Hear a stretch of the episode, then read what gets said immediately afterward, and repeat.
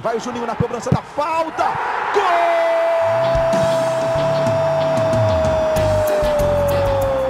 Está entrando no ar o podcast. Sabe de quem? Do Vasco! Do Vascão da Gama, do Gigante da Colina. É o GE Vasco.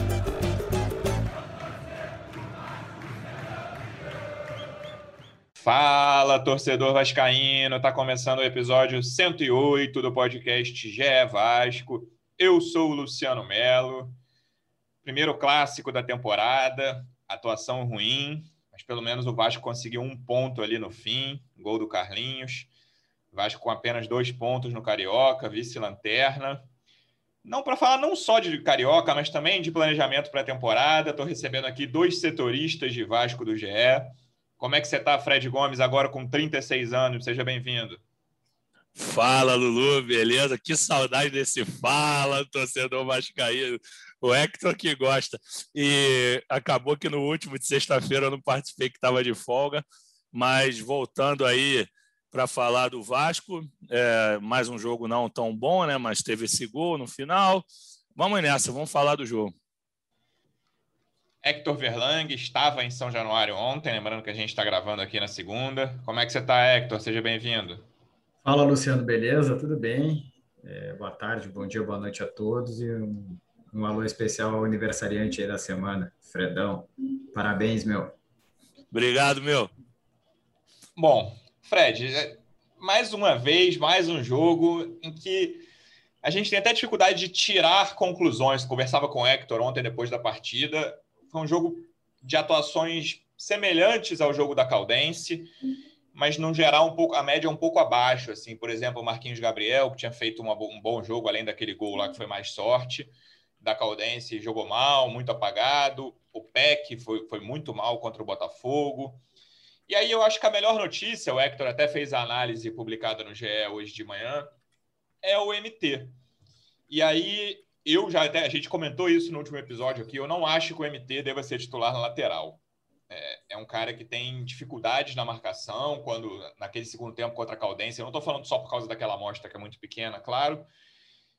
Acho que a, o, a Caldense chegou muito por ali, não só por ali, chegou pelo meio, pela esquerda, pela direita. Mas eu, que, eu queria ver o MT mais perto da área. E aí, no segundo tempo, quando botou o Léo Matos depois do intervalo, o Marcelo Cabo botou o MT lá para frente.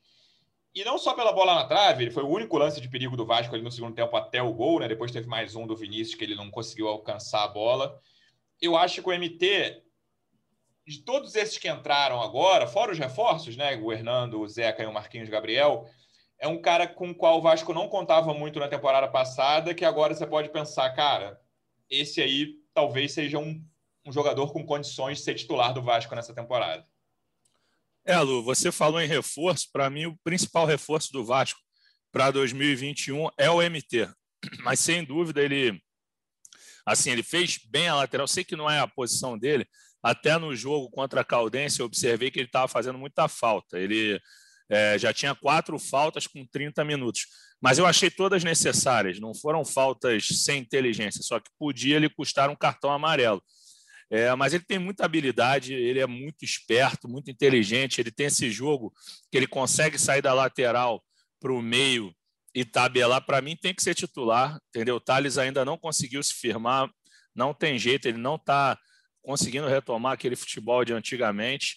Então, acredito que, que o MT é a grande notícia mesmo, como escreveu o Hector. O, é um jogador que, que é muito agudo, ele chega muito bem na área, ele foi centroavante, é porque não dá nem para definir a posição dele, porque ele já foi segundo volante, ele já foi lateral esquerdo na base, ele já foi meia, já foi centroavante. Então é um cara super versátil. Então a matéria que o Hector deu em setembro do ano passado, o Vasco tem que investir cerca de 600 mil reais para comprar 70% dele. Não sei como está essa negociação agora, porque acredito que o Vasco não esteja tratando disso diante de todas as dificuldades, com quatro meses de salário atrasado, entendeu? Mas eu acho que é, é o grande reforço do Vasco.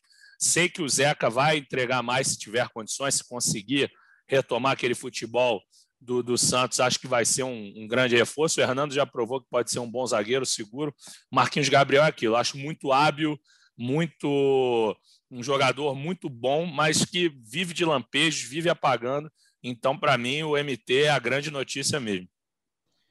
Foi curioso o posicionamento dele no segundo tempo, Hector, que não foi exatamente a mesma coisa que o Thales, né? O Thales praticamente joga naquele ponto esquerda ali, bem aberto o tempo inteiro. O MT várias vezes estava quase centralizado ali, né? Não foi o tempo inteiro, ele alternou muito naquele segundo tempo entre a ponta e um meia mais central.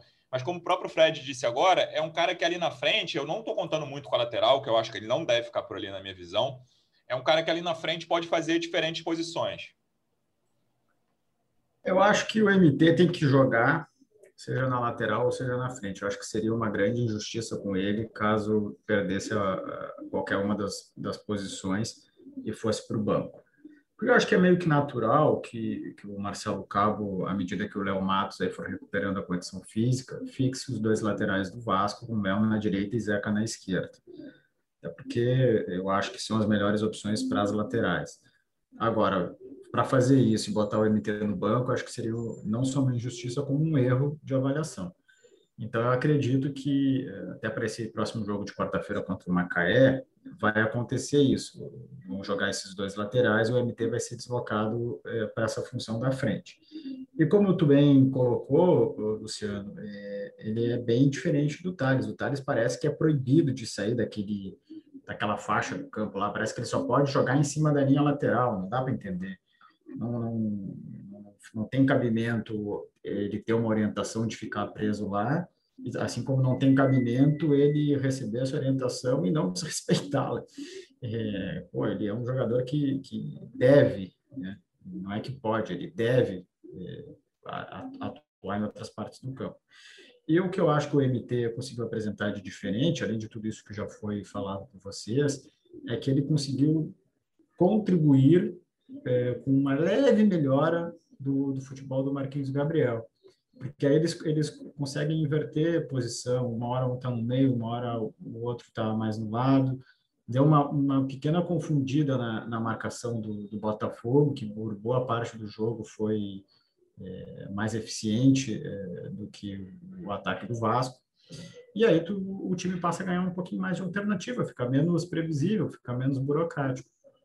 Então, eu acredito que, é, não só pela questão individual, mas também por começar a criar alternativa de, de time, o MT deve merecer uma chance de jogar mais na frente, que é onde ele é, prefere, acredito eu, e onde ele rende mais. Esse ponto que você levantou é importante. E eu nem digo só para o Vasco, eu acho os técnicos brasileiros muito reféns. Não só os brasileiros, por exemplo, o Sapinto, quando estava aqui, muito reféns do 4-2-3-1. E esse elenco do Vasco atual, Fred, não sei se você concorda, para mim, claramente hoje não tem dois pontas com condições de serem titulares. Assim, acho que é uma posição que vai ser observada no mercado aí. Na minha opinião, se for manter, se mantiver esse esquema, o Vasco tem que contratar dois pontas. Não confio em, hoje em nenhum deles para ser titular.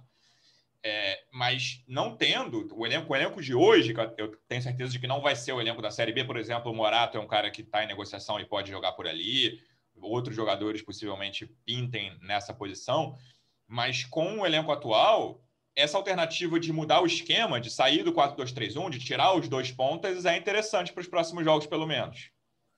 Eu concordo contigo. Assim, o, o, Marcelo Cabo sempre trabalhou nesse esquema, pelo menos o que a gente, em todo o nosso trabalho Sim. de apuração sobre o trabalho dele, ele gosta muito. Mas eu acho que o Vasco ele precisa reforçar o meio-campo. Quando fica só Bruno, Andrei e mais um, agora o Marquinhos, eu acho que o meio fica muito solto, no, os, o, o meio-campo não dialoga, e eu concordo contigo. Acho que o Carlinhos, eu sei que é um, um, jogador que a torcida não gosta muito, mas eu acho que por ter presença de área, que ele já fez dois gols pisando na área contra o Santos no ano passado, e esse é um cara que chuta de fora da área, se movimenta, sabe fazer o lado direito. Acho que o Vasco fica com o meio-campo mais forte. Acho que era uma opção.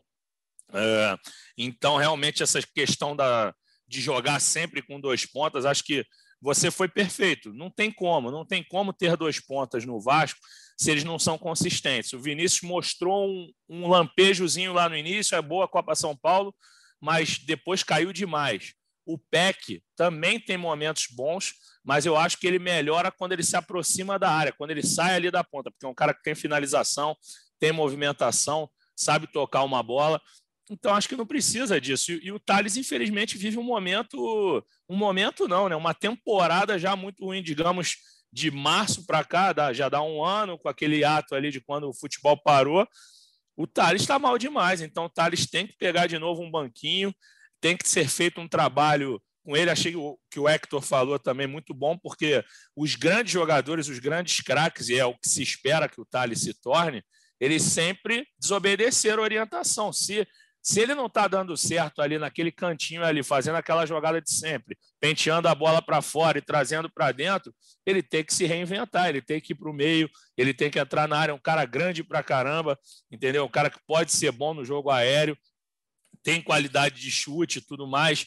Então, essa qualidade está escondida, inclusive. É, o torcedor que estiver me ouvindo, eu vou falar, pô, tem qualidade no chute, mas ele já mostrou que sabe finalizar também.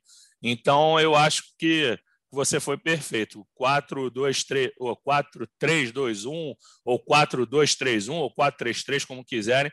No momento, acho que não cabe para o Vasco. E aí, de todas as posições problemáticas do Vasco, Hector, e acredito que todas são no momento, acho que né, só o centroavante titular é a única posição que não me preocupa. Todas as outras me preocupam. Essa questão do meio-campo, se eu tivesse que escolher uma, seria essa, porque o Vasco está com o meio campo frouxo na marcação, continua deixando muito espaço na frente da área, é um problema recorrente na temporada passada. Nesse jogo contra o Botafogo, por exemplo, o primeiro tempo não teve tanto isso, mas o lance do gol do Botafogo, apesar de ser um gol contra, envolve novamente espaço na frente da área do Vasco. Tudo bem que o Hernando levou uma bolada ali que ficou desorientado por alguns Uma bolada onde, Luciano? Nas partes íntimas do, do, do Hernando, ele acabou ficando desorientado. Mas, e no segundo tempo, no início principalmente, que o Botafogo ainda teve isso, o Botafogo mudou muito e aí deu uma desorganizada ali dos 25, 30 do segundo tempo em diante. Mas o pior momento do Vasco, na minha opinião, do jogo foram os primeiros 20 minutos do segundo tempo e isso aconteceu direto, pelo menos três ou quatro oportunidades ali que o Botafogo tocava com tranquilidade ali na meia-lua do Vasco, um pouquinho para trás. O Vasco está com muita dificuldade nessa marcação e é um meio-campo que também tem dificuldade na criação, e também outro problema histórico do Vasco nesse, nesses últimos anos. E hoje, olhando para o elenco, eu vejo talvez o Bruno Gomes com qualidade, com tranquilidade, com maturidade para ser titular nesse, nesse setor no meio de campo.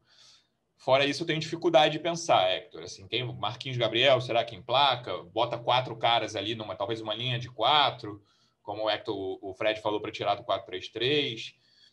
É, esse, esse setor especificamente me preocupa muito no time do Vasco.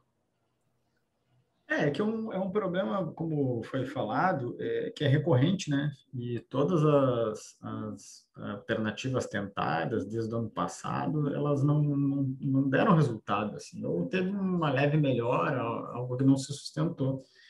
Então, o, o, ontem, é, ontem, no domingo, é, a coisa melhorou ali a partir da entrada do Carlinhos, né? Ok, não foi só a entrada do Carlinhos, o, Marcelo o Cabo conseguiu ajustar o posicionamento, o time ficou menos, os setores ficaram menos distantes uns dos outros, uh, o time ficou mais compacto, aquela coisa toda. Né? Só que ele vai ter que achar, achar alguma alternativa que não foi testada. Assim, vai ser, o Carlinhos já foi testado, uh, botamos um jogador mais no meio, talvez eu acho que ele tem que aproveitar o, o, Campeonato Carioca aí, tudo bem que o Vasco não venceu nenhum jogo, tudo bem que está lá no final da tabela, tudo bem que tem que ganhar, tem que fazer campanha, mas a realidade é que a Série B é a prioridade, então até a Série B, enquanto os reforços não chegam, ele tem que achar algumas alternativas, e eu acho que uma alternativa que não foi é, é, testada com mais ênfase, assim, é tentar o paraguaio lá, cara, o Galarza Falei certo sobre o nome dele? Acho que falei, né? Matias. Falou, é, Falou, Galarza, meu, é. Galarza. Eu acho que ele é um, um, um, jogador que, quando atuou aí na, na base, nos dois primeiros jogos do, do Carioca, que foi o Vasco jogou com, o elenco totalmente sub-20, ele mostrou algumas virtudes, assim, um jogador bastante intenso, né? Eu acho que ele poderia merecer uma chance, assim, porque, convenhamos, o Andrei, que eu gosto do André, acho que é um, um, um, bom jogador, é um bom, um bom volante, mas ele tá, tá mal, tá não, não vou dizer que está tão mal quanto o Thales, porque o Thales ainda está pior, mas ele está numa fase que está ruim, uma fase que está. Essa fase está se estendendo muito. É como o Fred falou, não é só mais um momento, já é uma temporada. Eu ia falar dele também, Hector, concordo é, contigo completamente. Então, assim. É... E não é marcador. É, exatamente. Ontem o, o Cabo falou: é, pô, não tem tempo para treinar. Beleza, realmente não tem. Então, vai ter que fazer os testes nos jogos. Aproveita o Carioca agora e faz os testes, porque assim, é, do jeito que tá, não tá bom. Não tá bom. É, o André e o Thales, para mim, são os dois jogadores mais frustrantes do elenco, cara. Porque tem muito jogador ali que você sabe que não, não tem muito de onde tirar. Mas esses dois, a gente sabe que eles têm condições, eles têm qualidade. O, todos dois já foram o principal jogador, um dos dois principais jogadores do Vasco em algum momento da, da carreira deles. O André terminou 2018 muito bem ali, aquela arrancada contra o desespero ali da, do rebaixamento. Era ele e Maxi Lopes eram os principais jogadores do time. E ele começou bem, o brasileiro do ano passado, muito bem, na, na arrancada com o Ramon. E o Thales, em 2019, foi um dos principais jogadores do Vasco no segundo turno até a, a lesão dele. E, enfim, desde que o Ramon saiu, o Andrei caiu muito e o Thales desde a lesão, né? Não, não joga bola desde lá de outubro de 2019. Fred, esse ponto da falta de pressa do Hector é outro que a gente já citou algumas vezes aqui nos episódios passados. Mas é complicado, eu reconheço. São cinco jogos na temporada, três deles com o time principal e nenhuma vitória, vice-lanterna do, do Campeonato Carioca. Mas repetindo o nosso mantra aqui do podcast. E aí serve para o Botafogo também, por exemplo. O Vasco precisa chegar bem no início de maio, no fim de maio, que é quando começa a Série B. O objetivo do Vasco na temporada é ficar entre os quatro. Ah, é legal se conseguir entre os quatro da Série B. É legal se ficar, se for para semifinais do Carioca, quem sabe um título. É importante passar as primeiras fases da Copa do Brasil, sem dúvida. Mas o único objetivo é ficar entre os quatro da Série B. Então, eu acho que o Marcelo Cabo até teve um abraço de alívio ali na TV, mostrou na hora do gol do Carlinhos. E ele sabe que essa pressão, e eu não estou falando só de treinador, estou falando dos jogadores, da diretoria essa pressão só vai aumentar à medida que o Vasco não for ganhando jogos. Né? O Vasco, na quarta-feira, por exemplo, enfrenta o Macaé, que é o lanterna do campeonato, o único time que está abaixo do Vasco na tabela. E é um jogo já de pressão, né? Assim, não consigo pensar num, em outro resultado que não seja vitória, porque senão vai ficar todo mundo muito pressionado. Se o Vasco perder, o Vasco vai ser lanterna, está na zona de rebaixamento, lembrando que só cai um time. Então, esse, essa pressão dificulta a paciência, né? Porque o, no mundo ideal, todo mundo dentro do Vasco e o torcedor tem que ter paciência até o início da Série B, porque é um elenco claramente ainda em formação, mas os resultados ruins atrapalham isso. Não, é verdade. Não, não tem outra escolha. Tem que vencer, por mais que, que a semifinal, o título carioca não seja prioridade, é, o Vasco só vai ter calma para trabalhar com vitórias. É, os reforços têm que ser acelerados tem que vir um, o Vasco precisa de um goleiro experiente, entendeu? Seja para ser titular ou não, sei que não é prioridade no momento, mas eu acho que o Vasco arrancou muito bem nas contratações, trouxe três nomes interessantes, mas está precisando novamente dar um gás aí nessas contratações, porque foi o que você falou. O, o, atacante de lado. Se o Cabo gosta tanto desse sistema de jogo que ele adota, ele vai precisar de um cara efetivo de um cara. E, e o Vasco precisa de, de acertar mesmo, de ser bem específico, ser certeiro nesse ponto, trazer um cara driblador que traga um ânimo para a torcida, uma coisa assim, não precisa ser só driblador, mas um cara que seja que entre na área, que crie situações, porque a gente sabe, se o Cano tiver inteiro, se ele receber quatro bolas num jogo, duas ele vai botar para dentro. Então o Vasco precisa criar a situação. A torcida já sofreu demais no ano passado. 53 gols para uma temporada é muito pouco, muito pouco. Assim, o Vasco não goleou ninguém ano passado, fez um 3 a 0 no Botafogo e olhe lá. Entendeu? Então era difícil o Vasco marcar, três jogos, no, ou três gols, perdão, numa partida. Então é muito, é, é urgente sim, não tem essa de ah, é, tem que esperar que é pré-temporada, mas o cara já está vindo sofrido de um rebaixamento. Ele já apanhou demais no ano passado. O, o, o clube pode projetar um planejamento mais parcimonioso, mas a torcida não aguenta mais. O, o, o, Vasco tem que pegar o Macaé e dar um sacode. Assim, Óbvio que não vai fazer isso agora. A última vez que você falou em sacode nesse podcast foi antes do jogo contra o Coritiba, que foi 1x0 Coritiba em São Januário, vale lembrar. Pô, mas a, aquela expulsão do Henrique também é brincadeira. É, senão mas... ia ser 4x0 Vasco. não, o Vasco jogou muito mal. Mas eu digo assim, é, é, o que a torcida espera. O cara quer um sacode, o cara quer um. Não precisa ser um 5x0, mas 2x0, tranquilo, sem sofrimento. Eu nem acho que a zaga esteja mal. No início teve no, no, jogo aéreo com os garotos e tudo mais. Aquele jogo contra o Nova Iguaçu teve aquele lance de infelicidade do Ricardo. O, o gol do, do Rafael Carioca acho que foi muito mais mérito do cara do que, do que o contrário. Mas o Vasco precisa dar um retorno rápido. Não dá para ter essa paciência toda. Até porque são muitos problemas se acumulando. Como eu falei no início do programa, quatro meses de salário atrasado é muito, cara, é muito para o time é, lidar com essa situação. O Vasco precisa ter um norte e, e são problemas e mais problemas e as vitórias não vêm.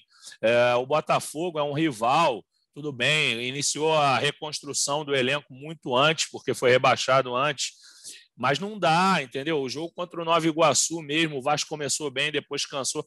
Eu, sinceramente, acho que vai melhorar quando a questão física estiver ajustada, porque o Vasco, que eu estou vendo dos primeiros tempos do Vasco Marcelo Cabo promete um time muito intenso. Então, se esse time tiver inteiro, eu acho que vai criar mais, vai pisar na área adversária e vai fazer gol, mas tem que logo acelerar esse processo. E já vai ter jogador poupado para o jogo de quarta.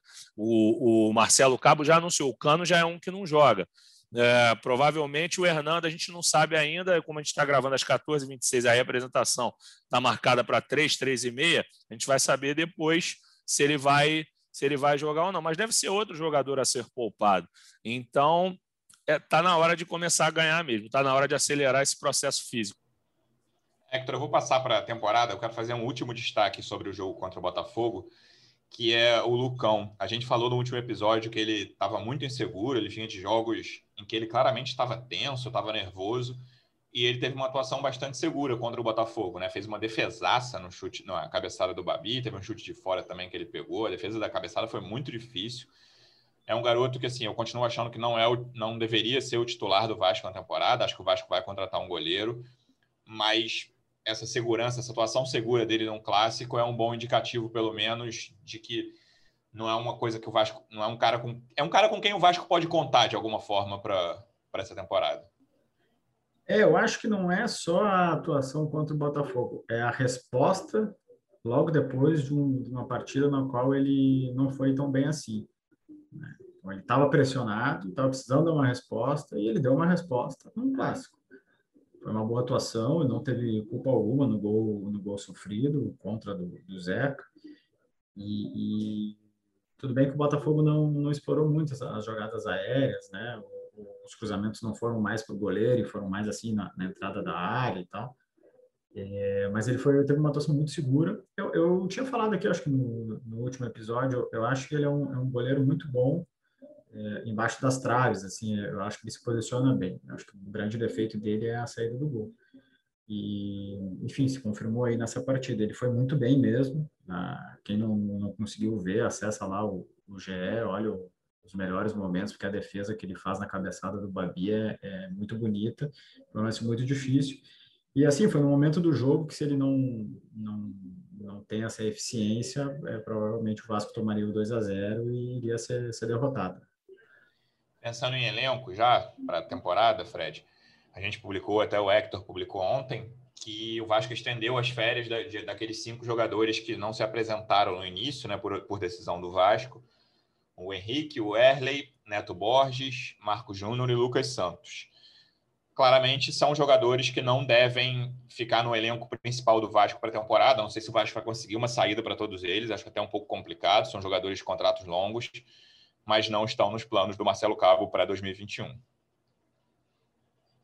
Verdade. O, o Henrique, ele ainda não, pelo menos até pouco, ele não tinha decidido o futuro dele foi descobriu agora que vai ser pai de uma menina, acho que ele está pensando nisso agora, nas férias e tudo mais, mas ele, pelo que a gente apurou, ele não iria para o Cruzeiro, que era um, um time que estava interessado nele, mas não vai ficar, o ciclo dele se encerrou, a gente ainda não conseguiu entrevistá-lo, a gente tem tentado, mas o meu entendimento é que ele, que ele acredita que é a hora de, de voar, de, de alçar outros voos, porque já deu para ele aqui. Eu acho que ele tinha espaço, sinceramente, eu acho que sim. Mas acredito que seja uma decisão pessoal. Neto Borges vai ser difícil mesmo, com um contrato longo, é um jogador que, que é emprestado por um clube europeu, não sei se consegue se reencaixar novamente, o mesmo caso do Erley, é, teve a sondagem do, do Ceará, é um jogador caro, é, o Vasco está tentando uma composição, mas não, não vai ter espaço, muito provavelmente. O Lucas Santos, que eu acho que é a situação mais tranquila, porque ele tinha uma, umas possibilidades de empréstimos, a gente não, não noticiou em nenhum momento, porque ainda não era uma coisa concreta, mas ele tinha umas sondagens de clubes de Série A e Série B. Eu acho que ele se encaixa porque é um garoto promissor, por mais que ele não venha se firmando como tal, se afirmando, aliás, mas acho que o Vasco consegue. Assim, é um jogador que, que tem mercado por ser jovem. E o Marcos Júnior, é, acho que é uma solução mais tranquila também, com o contrato no final do ano e tudo mais. Mas eles não vão voltar, né, Lulu? Com certeza, para o Vasco estender as férias deles é, é uma clara sinalização. Ó, não contamos com vocês. E aí é preciso, é uma coisa que o Hector sempre escreve, que eu vi na análise dele, elenco curto, mais uma vez, entendeu? Tem que aumentar esse elenco. O Vasco tem que contratar pelo menos para a Série B, pelo menos uns chegar ao número de 10 jogadores. Por enquanto está com três. Eu até confesso assim, o pouco que eu vi desse Paulinho Boia, eu vi um jogo dele contra o Vasco, se eu não me engano, uma vez que ele jogou direitinho, mas ia ser mais uma aposta. Achei que para o Vasco foi bom ele não ter vindo. Porque para trazer um cara que é uma incerteza, que nunca se, se demonstrou, nunca se, se justificou no São Paulo, então acho que, que foi bom para o Vasco nesse caso. Mas tem que trazer. Eu acho que ainda podia insistir eu vou, eu vou dar um chute aqui, obviamente que não vai acontecer porque o cara é muito caro, mas ele tem um carinho pelo Vasco. Ele já falou na entrevista para a gente pelo, no, no Sport TV. O Vasco podia forçar uma barra com o Hernanes, mas o Hernanes. Agora eu não lembro, Lu, você que tem uma memória melhor que a minha. Não ia ser um medalhão, é sério. Eu tinha muita vontade de vê-lo jogar no Vasco. É, você lembra se ele jogou com Crespo na Inter? Eu não lembro, mas, porra, se não, tiver jogado, ferrou. Porque aí vai. Não, não deve ter jogado, não. É. O Crespo parou já faz tempo, ele jogou há pouco tempo na Inter. Enfim, eu gostaria que o Vasco fizesse uma força, mas é muito difícil, cara. Mas é, era um desejo meu ver um medalhão no Vasco para dar esse, essa alegria para a torcida. A torcida está precisando de um carinho, cara. A torcida está precisando ter esse afago, ter uma esperança, se iludir um pouquinho, porque com o atual elenco tá difícil se iludir, assim, de pensar, pô, esse cara vai explodir. A opção tem sido o MT agora. O MT tem dado essa alegria, mas é um só. Tem que trazer um pesado aí, entendeu? Eu, eu gostaria de ver isso de repente, mas é, é só Faz um, um desejo. Faz aí para a diretoria. Deixa comigo, vamos deixar para o Hector, que o Hector está melhor do que eu nessa, nesse sentido. ô, ô, Hector, antes de falar de reforço, eu lembrei aqui da, da situação do Cano. Ele jogou 15 minutos, né? 20 contando os acréscimos contra a Caldense, ficou fora contra o Botafogo e o Marcelo Cabo já anunciou que ele não enfrenta o Macaé. É uma questão física? Ele vinha ali daquela lesão na última rodada do, do Campeonato Brasileiro ou tem alguma coisa fora isso deixando ele ausente desses jogos? Olha, se tem alguma coisa além disso, eu desconheço. Acho que o Fred também. A gente não, não tem nenhuma informação é, diferente do que foi divulgado pelo Vasco na verdade, o Cano, pelo eh, planejamento inicial, não era nem para ele atuar lá contra a Caldense, mas ele, segundo o Vasco, pediu para fazer parte do, do, da delegação que viajou e, dada a circunstância lá de, de dificuldade, acabou entrando na partida. É, o Cano teve esse, essa questão muscular, a questão muscular é, é, é difícil, não é tão simples assim de, de curar, né? Faz tratamento e tudo, e, enfim, férias, tá mal fisicamente. Não, é a mesma tem... coxa, a mesma coxa do problema com o Corinthians, né, Hector? Daquele, antes do isso, jogo Caracas, que o tirou isso, de quatro isso, jogos, coxa direita. Eu acho que não foi exatamente a mesma lesão, porque não foi na mesma parte Sim. do músculo, mas é na mesma coxa. Então é algo que, que demanda um cuidado. É, enfim, é, é melhor tratar bem agora nesse início, até porque vai ser um, um, jogo atrás do outro, do que forçar uma, uma situação e perder ele por, por mais tempo. E aí, Fred, falando de, de reforços, existe algum nome que a gente saiba de negociação fora o Morato? O Morato, que você dissesse como está essa conversa, está encaminhada, não está, já esteve mais avançada, está perto de fechar. E a gente sabe, nesse momento, segunda, início da tarde, se tem algum outro jogador em negociação no momento com o Vasco, ou por enquanto só o Morato? Então, Lu, o, sobre o Morato, está bem adiantado mesmo. Foi o que, o que o Marcelo Baltar trouxe semana passada. É, até o Atenção Vascaínos depois reforçou, deu todo o crédito ao Baltar e eles falaram que tiveram contato com o jogador, e ele foi muito sincero na questão do Pubis, falando que é um, uma coisa que já o acompanha, mas que nunca o impediu de jogar frequentemente. Então, acho que dentro dessa sinceridade, dentro dessa lealdade, terminado esse problema, ele superando esse problema, ele assina, porque já estava muito avançado. Em dado momento da negociação, houve um recuo, pensava-se que o negócio pudesse melar, mas eu acho que não vai acontecer mesmo, por tudo que a gente apurou, por tudo que a gente conversou isso é questão de tempo. Eu acho que nos próximos dias esse anúncio vai rolar. O que a gente escutou também é que o Vasco procura sim um goleiro, é, mas eu te confesso e confesso ao torcedor vascaíno que nomes a gente não tem. É, acho que o Hector também, eu estava de folga no fim de semana, mas eu se, se tivesse, estaria no site. A gente não ia dar spoiler aqui. Mas que está atrás de um goleiro é um fato, isso não tem a dúvida. E entendo que, que a prioridade deles é o ataque mesmo, não só o Morato, mas acho que novos nomes serão procurados. O meio-campo que você citou, o Vasco vai atacar nesse setor também. Acho que o Hector deu uma boa sugestão. O Galarza poderia ser mais testado por enquanto. E o Laranjeira tem que jogar de centroavante, porque o Thiago Reis não está conseguindo entregar. Acho que o Laranjeira é a opção agora do momento. Não acho que vale a botar um MT também de centroavante. Mas eu acho que o Thiago já teve todas as possibilidades. Ele já foi muito utilizado. Ano passado, o Sapinto jogou com ele um pouco. Ele fez aquele gol contra o Defensa e Justiça. Não foi contra o Caracas, né? Caracas. Desculpa, foi contra o Caracas. É, contra o, contra o Defensa ele não fez, não. Enfim, é... ele não está rendendo. Então, acho que está na hora de, de rodar um pouco essa posição de centroavante. Um amigo meu ontem fez a pergunta, Hector: Thiago Reis ou Ribamar? Esse teu amigo aí gosta de uma perguntinha, né?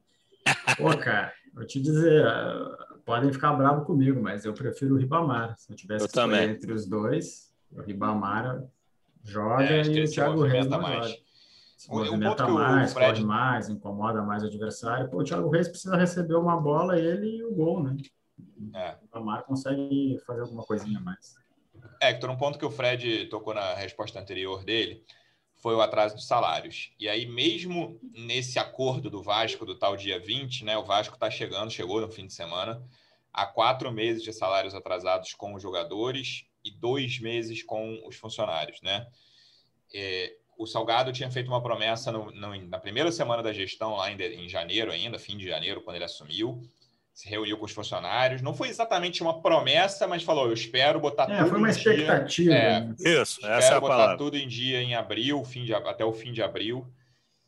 E a coisa, por enquanto, não está clareando, né? O Vasco tem. Eles pagaram dois meses lá logo que entraram, um até antes de assumir, outro quando assumiram. E desde então vai fazer dois meses que o Vasco não paga uma folha e a situação dos jogadores e dos funcionários, a dos funcionários é um pouquinho melhor no momento porque tem dois, duas folhas a mais pagas, mas claramente, obviamente, eles recebem muito menos do que os jogadores. É uma situação que não parece ter luz no fim do túnel no momento. Vamos falar o que tem que ser falado com todas as letras e todas as palavras. A verdade é que na questão salarial não mudou nada.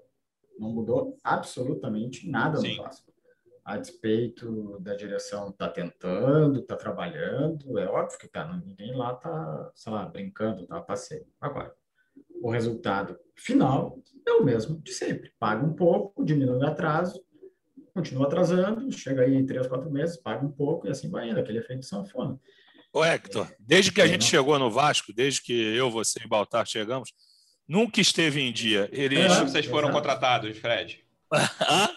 Quando, desde quando vocês estão no Vasco? Nós fomos. Nossa passagem pelo Vasco foi iniciada em janeiro de 2020 e em março ou abril de 2020 eles venderam uma ideia de que estava em dia. Não, perdão, em junho, julho, quando foi feito aquele acordo de Isso. repactuação de uma dívida. Isso. Eles venderam a ideia de que estava em dia. Não estava em dia, até porque o acordo está sendo pago até hoje e não se sabe se está sendo pago rigorosamente, porque antigamente a gente conseguia fazer um controle de apuração sobre esse acordo.